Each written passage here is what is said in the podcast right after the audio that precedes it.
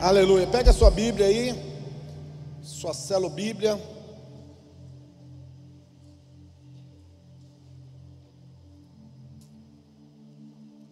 Isaías capítulo 61.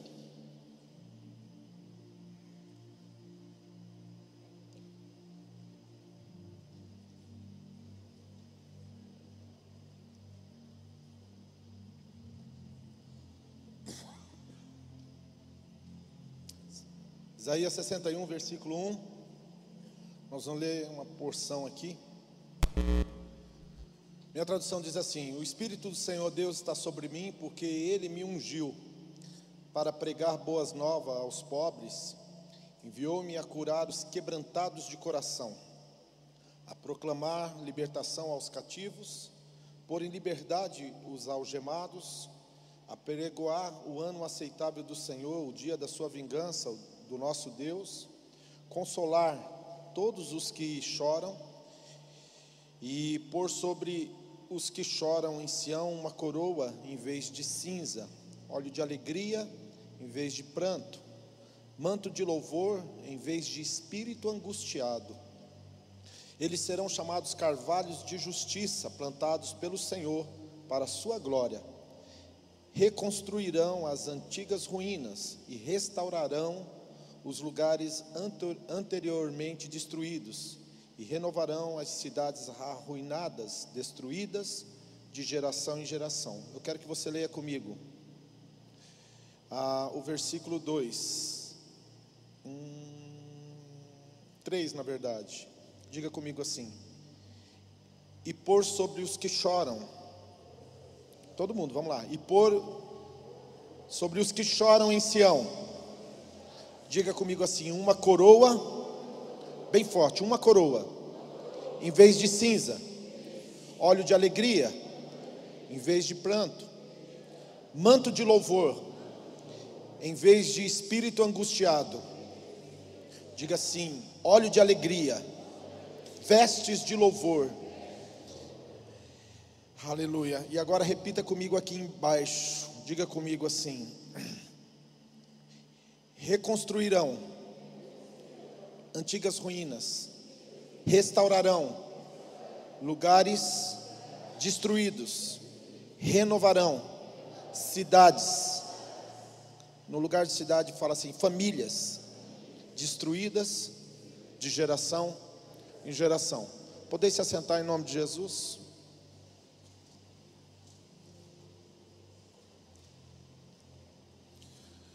O profeta Isaías é conhecido também como profeta messiânico. O profeta é, Isaías, ele, no livro dele, é um dos maiores livros né, da, do Velho Testamento.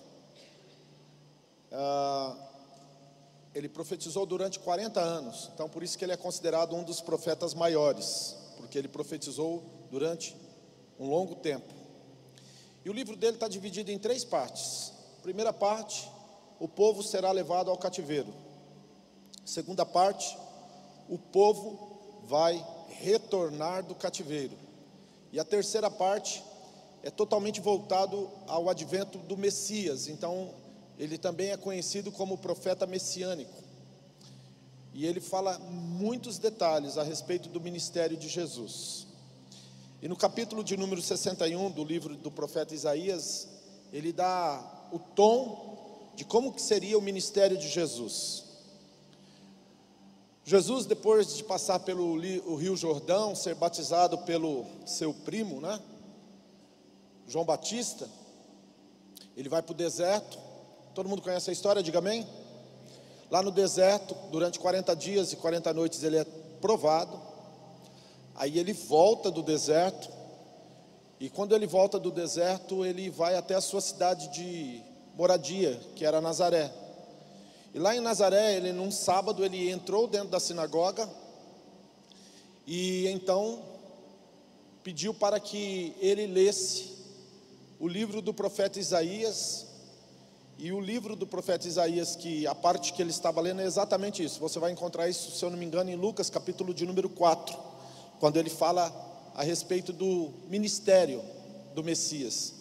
Em um determinado momento, depois que ele lê, ele diz assim: Hoje se cumpriu essa palavra. Essa palavra está sendo cumprida hoje, porque o ministério do Messias está sobre a minha vida, e por estar sobre a minha vida, hoje começa um processo de restauração. Diga comigo, restauração. A Bíblia diz que Deus estava com Cristo, com Jesus, reconciliando o mundo consigo mesmo. A Bíblia diz em 1 João, se não me engano, 3,8, parte B. Para isso se manifestou o Filho de Deus, para destruir, diga comigo, destruir as obras de Satanás. Então Jesus ele dá o tom, ele fala exatamente o que ele veio fazer. E a palavra que define esse texto que nós acabamos de ler é a palavra restauração. Diga comigo, restauração. Então a palavra restaurar, renovar, ela tem de certa forma um, um mesmo sentido que a palavra re significa voltar ou ir para trás. E quando eu estava meditando sobre esta passagem, falando sobre restaurar, que significa fazer novo de novo, e aí então eu comecei a orar e também a meditar na questão de quem sabe muitas pessoas querem voltar e viver o novo, querem ter uma oportunidade de recomeçar de novo, vamos colocar assim que fica melhor. A pessoa quer, poxa, eu, eu quero começar de novo. Mas imagina que você vai começar de novo e você volta para recomeçar. E a sua vida, o Senhor tem um propósito, é restauração. Ele quer fazer nova todas as coisas. Mas se você voltar no ponto de origem, e se o teu ponto de origem for um ponto de origem errado, mesmo que ele voltar você para começar novamente, se você começar errado, a coisa não vai acabar bem, sim ou não? O que, é que vocês me dizem? Acaba bem sim ou não? Não, não tem como dar certo. Mas quando Jesus te chamou e me chamou, Ele chamou com um propósito: de renovar, de restaurar, de reconstruir as nossas vidas, não a partir de uma experiência pessoal nossa, do nosso passado, mas sim da proposta que Ele tem para mim e para você. Ou seja, quando Ele te chama para recomeçar, Ele está dizendo assim: Eu vou te colocar agora no ponto de partida eu vou te colocar na posição original que você deveria ter começado. E você não vai recomeçar com o sentido errado. Você não vai recomeçar na tua força, na tua direção, mas você vai recomeçar na minha força e na minha direção. E quando você medita que o Senhor vai te colocar numa posição de recomeço, de reconstrução, e agora você percebe que você não está mais com as mesmas bases que você tinha anteriormente, mas a tua base agora é o Senhor Jesus. Então nós começamos a ter alegria, nós começamos a ter uma expectativa diferente daquela que nós tínhamos. E nós podemos crer que haverá um futuro e haverá uma esperança para mim e para você. Porque o Senhor, na medida que Ele for te levando, na medida em que a sua vida começar a fluir, você vai perceber que a sua vida não vai fluir como fluiu no passado, mas agora vai fluir segundo os preceitos, segundo os princípios do nosso Senhor Jesus. E isso por si só já vale muito a pena, porque se você tiver a oportunidade, e eu gostaria de fazer essa pergunta aqui nessa noite: se você tivesse a oportunidade de começar algumas coisas na sua vida de novo, quem faria diferente aqui? Dá um sinal com a mão. Faria diferente? Se você fosse começar de novo, do zero, você faria diferente? E essa é a proposta de Deus para a sua vida. Todos os dias das nossas vidas, o Senhor quer nos levar a um renovo, a um recomeço. E esse recomeço tem uma característica, ele diz aqui. Ele quer dar para você Cura. Diga comigo, o Senhor quer dar a mim cura. Cura para um coração quebrado ou um coração quebrantado. Quem já teve o coração quebrado aí? Hã? Então ele está dizendo assim: Eu quero curar um coração quebrado. Eu quero dar liberdade a alguém que está preso. Sabe, existem estruturas mentais, existem impressões na nossa alma, Existem experiências que nós vivemos que infelizmente ela nos cativa, ela nos aprisiona. E essa clausura, ela não está para o lado de fora, ela está para o lado de dentro. Paulo, quando escreve aos Coríntios, ele chama isso de sofismas, de fortalezas que estão dentro de nós. E na medida em que há uma manifestação do ministério do Senhor Jesus na nossa vida, então a unção do Senhor Jesus começa a despedaçar essas, essas estruturas que nos mantêm presos. E o Senhor está dizendo essa noite assim: Eu quero dar liberdade para você. Eu quero dar libertação para você. O meu recomeço para a sua vida será baseado em libertação e em liberdade. Eu quero que você saiba que eu sou a tua vingança.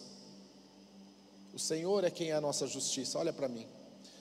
Muitas vezes, diante das nossas vidas e das nossas experiências humanas, nós temos vontade de tomar na nossa mão e fazer justiça com as nossas próprias mãos. Mas o Senhor fala para você nessa noite assim: olha, eu vou te vingar, eu vou fazer justiça para você. Você não precisa ficar angustiado, atormentado, porque eu vou dar para você a minha justiça, mas também eu vou te consolar. Eu vou consolar e vou tirar de você essa dor que você sente. Eu vou te dar uma coroa em vez de cinzas. Estava lendo um livro sobre cinzas num determinado capítulo e ela disse assim que tem um filme que conta a história de uma moça que perdeu o pai e mandou cremar e pegou a cinza do pai e guardou, né, naquela urna. E por um longo tempo ela carregava essa cinza com ela.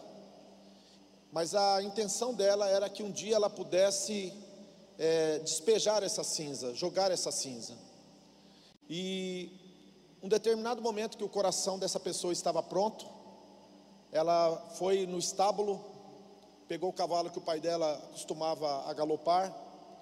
Havia um vento muito forte e ela pegou as cinzas e começou a, a pulverizar, a esparramar essa cinza por todo o campo por onde ela estava passando.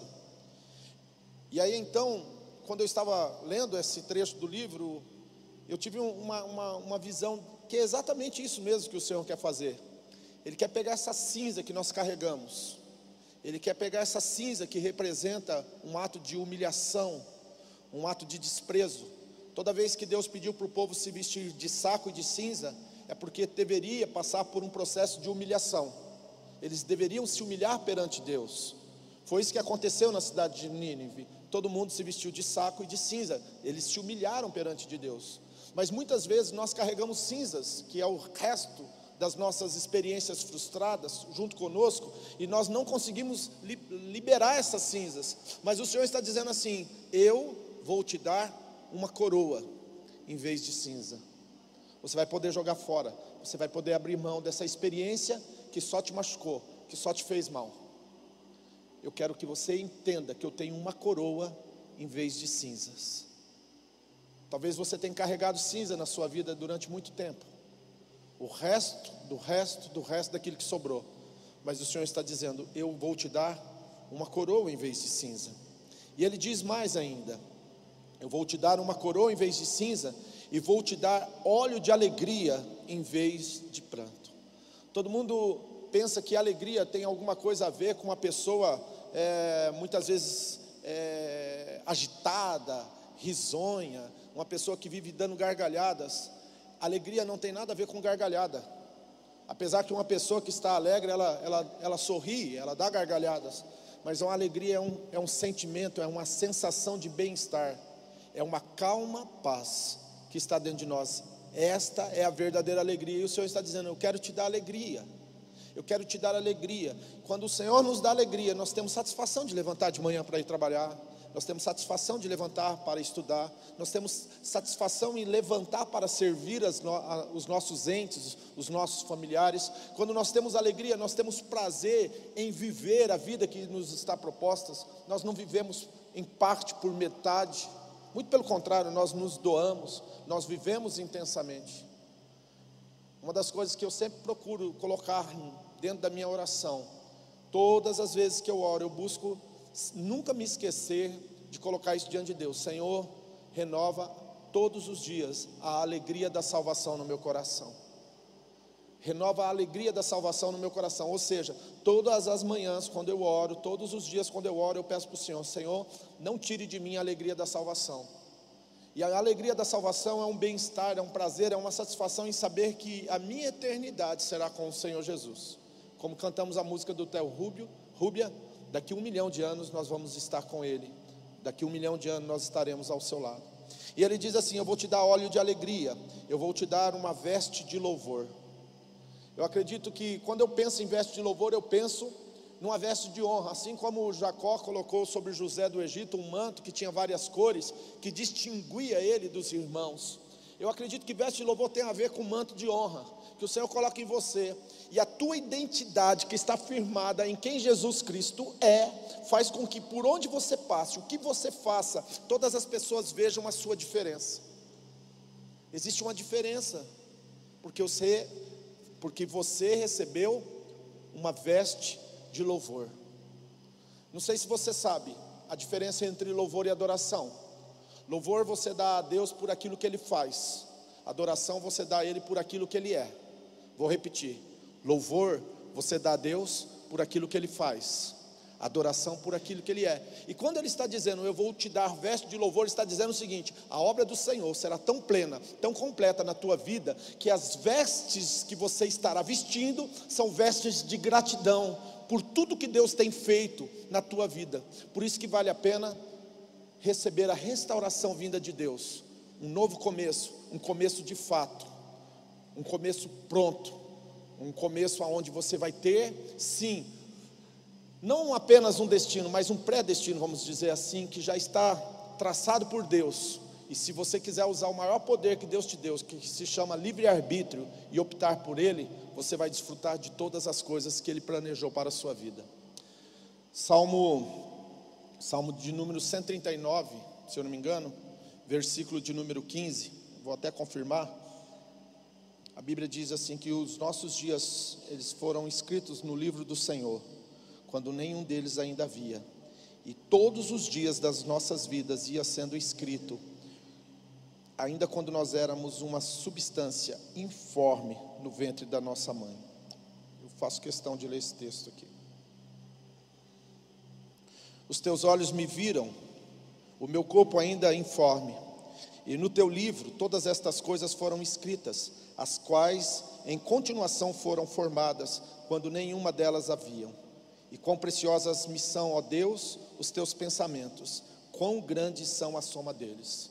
No teu livro, Salmo, Salmo, é, Salmo 139, 16. Todos os dias da minha vida foram escritos no teu livro. Existe um livro chamado Livro da Perfeita Vontade. Esse livro da perfeita vontade, ele é para mim e para você.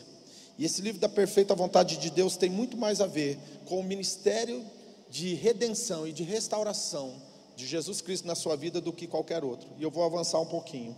Ele vai dar para você manto de louvor, né, veste de louvor em vez de espírito angustiado.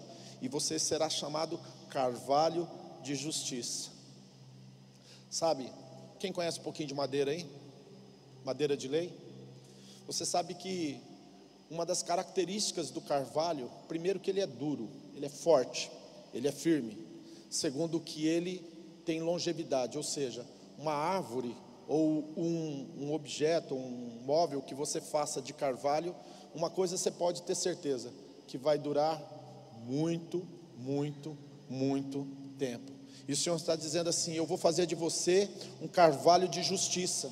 Quer dizer que você vai dar testemunho, presta atenção em mim aqui, você vai dar testemunho do que Jesus fez na sua vida hoje, daqui um mês, daqui um ano, daqui 5 anos, daqui 10 anos, daqui 30 anos, daqui 40 anos, daqui 50 anos, se Jesus não voltar, você pode estar com 80, 90 anos, as pessoas vão olhar para você e vão ver o quanto o Senhor é bom para com você, o quanto o Senhor tem realizado, o quanto o Senhor tem feito na sua vida, o quanto Ele tem honrado você ah, em toda a tua existência. Por isso você vai ser uma referência, uma referência em várias áreas principalmente na questão familiar. Vamos continuar aqui? Você vai ser um carvalho de justiça, plantado pelo Senhor para a glória dele. Reconstruirão as ruínas antigas e restaurarão os lugares destruídos. Sabe, amados, já vou começar no final da, da mensagem aqui, deixa eu falar uma coisa para vocês. Olha para mim. Pessoas feridas ferem pessoas. Pessoas machucadas machucam pessoas. Tem uma frase que eu falo aqui, ó, há N anos: ninguém dá o que não tem. Ninguém dá o que não tem. Ele está dizendo assim: olha, vocês vão restaurar, porque vocês foram restaurados. Vocês vão reconstruir, porque eu reconstruí vocês. Vocês vão fazer com que lugares que foram destruídos, de geração em geração, possam passar por um processo de renovo. E eu quero te dizer uma coisa: a obra começa em você, mas não para em você. A obra que Deus está fazendo na sua vida começa em você, mas não para em você. A obra de Deus ela é progressiva, ela avança, ela, ela se estende, tanto é, exponencialmente falando, quanto, quanto potencialmente falando, não tem limites. O Senhor vai alastrando, Ele vai ampliando os limites. E através de você, você não tem noção, mas muitas pessoas serão saradas, curadas, restituídas, restauradas. Sabe, hoje de manhã eu preguei uma mensagem quando eu perguntei o que te move. E eu disse que a maior parte das pessoas tem alguns motivos que se movem, que tem como centralidade da sua motivação. E uma das coisas que ficou claro para mim durante toda a minha vida, que o sentido, o significado maior das nossas vidas é tocar vida de outras pessoas.